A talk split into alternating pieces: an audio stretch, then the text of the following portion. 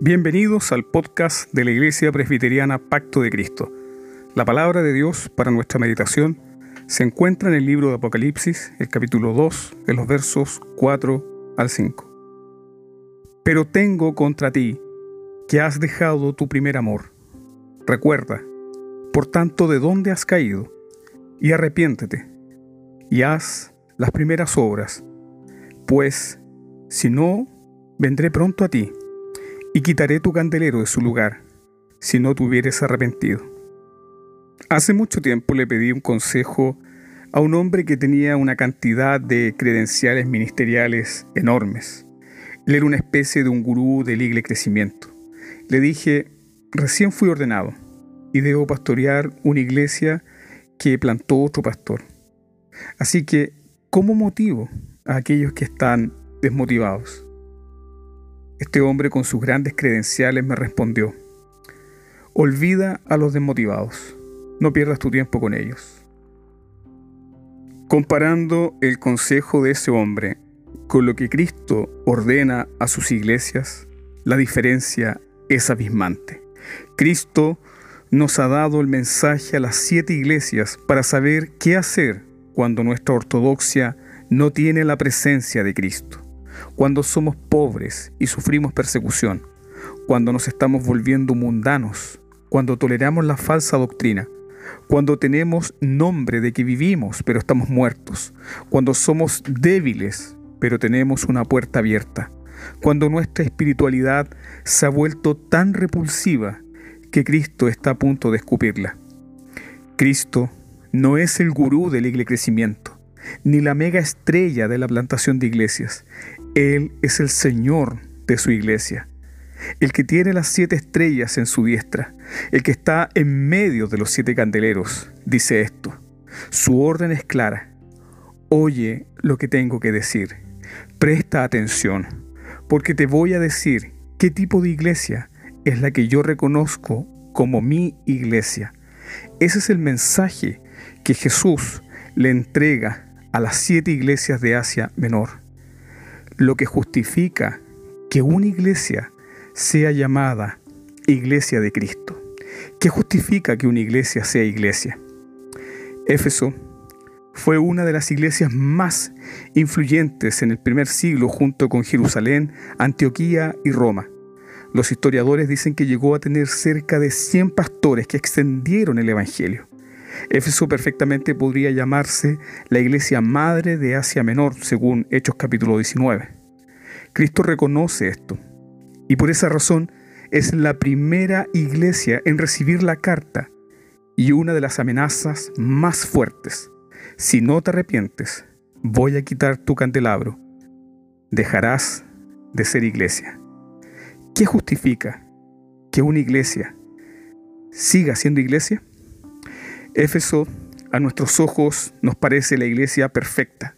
Son trabajadores, son pacientes, son ortodoxos y no soportan a los herejes. Si había una iglesia que luchaba duramente contra la falsa enseñanza, esa iglesia era Éfeso. San Ignacio dijo que nadie se atrevía a pasar por los púlpitos de Éfeso. Pero nada de esto es suficiente para ocultar lo que está pasando con esa iglesia. Ellos no lo saben porque ven que la máquina funciona. Ellos no se dan cuenta porque la máquina religiosa continúa funcionando, pero Cristo sí lo sabe. Nosotros podemos mirar una iglesia así y pensar que todo está perfecto. Los ministerios funcionan, los encuentros funcionan, los grupos de crecimiento funcionan, la predicación es bíblica, sus líderes no son herejes y viven sin escándalos.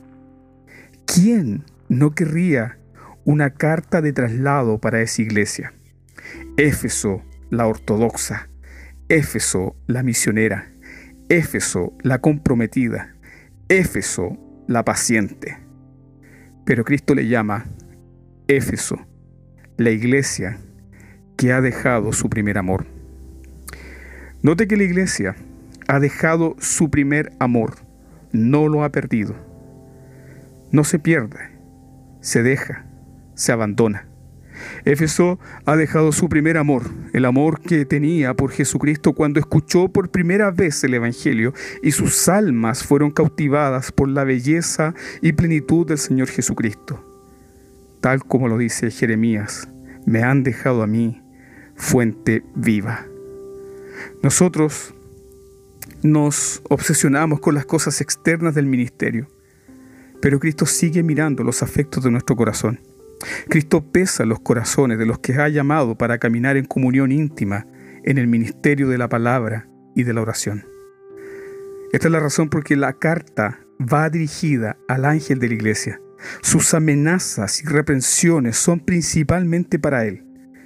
El gran predicador presbiteriano Robert Moore McChain dijo, la vida del ministro es la vida del ministerio. Cristo no justifica un ministerio que no surja de la íntima comunión con Él. Si Dios nos llamó al ministerio de la palabra, eso significa que Dios también nos llamó al ministerio de la oración, porque no se pueden separar. Podemos girar la maquinaria de la iglesia una y otra vez, pero con un corazón lejos de Cristo, sin deleite en Él, sin pasión por Él, sin comunión con Él. Podemos estar muy ocupados en la obra de Dios, sin estar en el lugar secreto con Dios. Un reclamo que el Señor hizo a los profetas que llevaron al desastre espiritual a Israel. Si ellos hubieran estado en mi secreto, habrían hecho oír mis palabras a mi pueblo y lo habrían hecho volver de su mal camino y de la maldad de sus obras. Los expertos del Igle Crecimiento dirán, Éfeso fue mal plantada mal plantada, mal plantada por pastores como Pablo, como Timoteo, como Juan y como tantos otros líderes piadosos. Esta no fue una iglesia mal plantada. Ellos se olvidaron.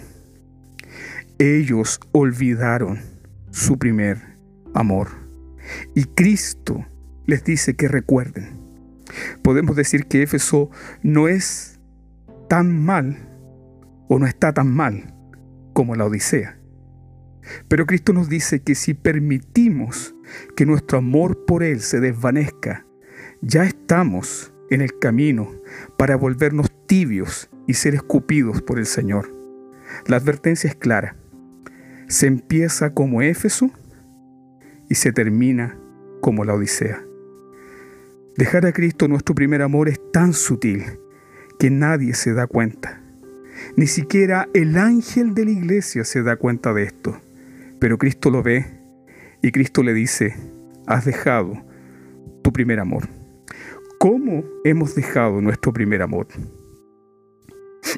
Hemos profesionalizado tanto el ministerio que ya no dependemos de Cristo y su Santo Espíritu. Y yo me pregunto, ¿nos daríamos cuenta si Cristo nos abandona? nos daríamos cuenta si su Santo Espíritu no está con nosotros. Las iglesias se darían cuenta que el Señor ha apagado el candelero. ¿Cómo podemos levantarnos de este estado calamitoso? ¿Cómo podemos despertar? Cristo le dijo al ángel de la iglesia que hicieran tres cosas. Recordar, arrepentirse y volver. De lo contrario, toda la iglesia arriesga ser excomulgada. Recuerden el gozo y la alegría de pasar tiempo con Jesús. Recuerda tus devociones secretas. Recuerda tus rodillas postradas delante de Dios y tu rostro bañado en lágrimas de gozo porque te habías encontrado con el que ama tu alma. Recuerda cuando otros placeres no eran nada más que baratijas de este mundo y Cristo era todo tu tesoro. Arrepiéntete. Cambia el rumbo.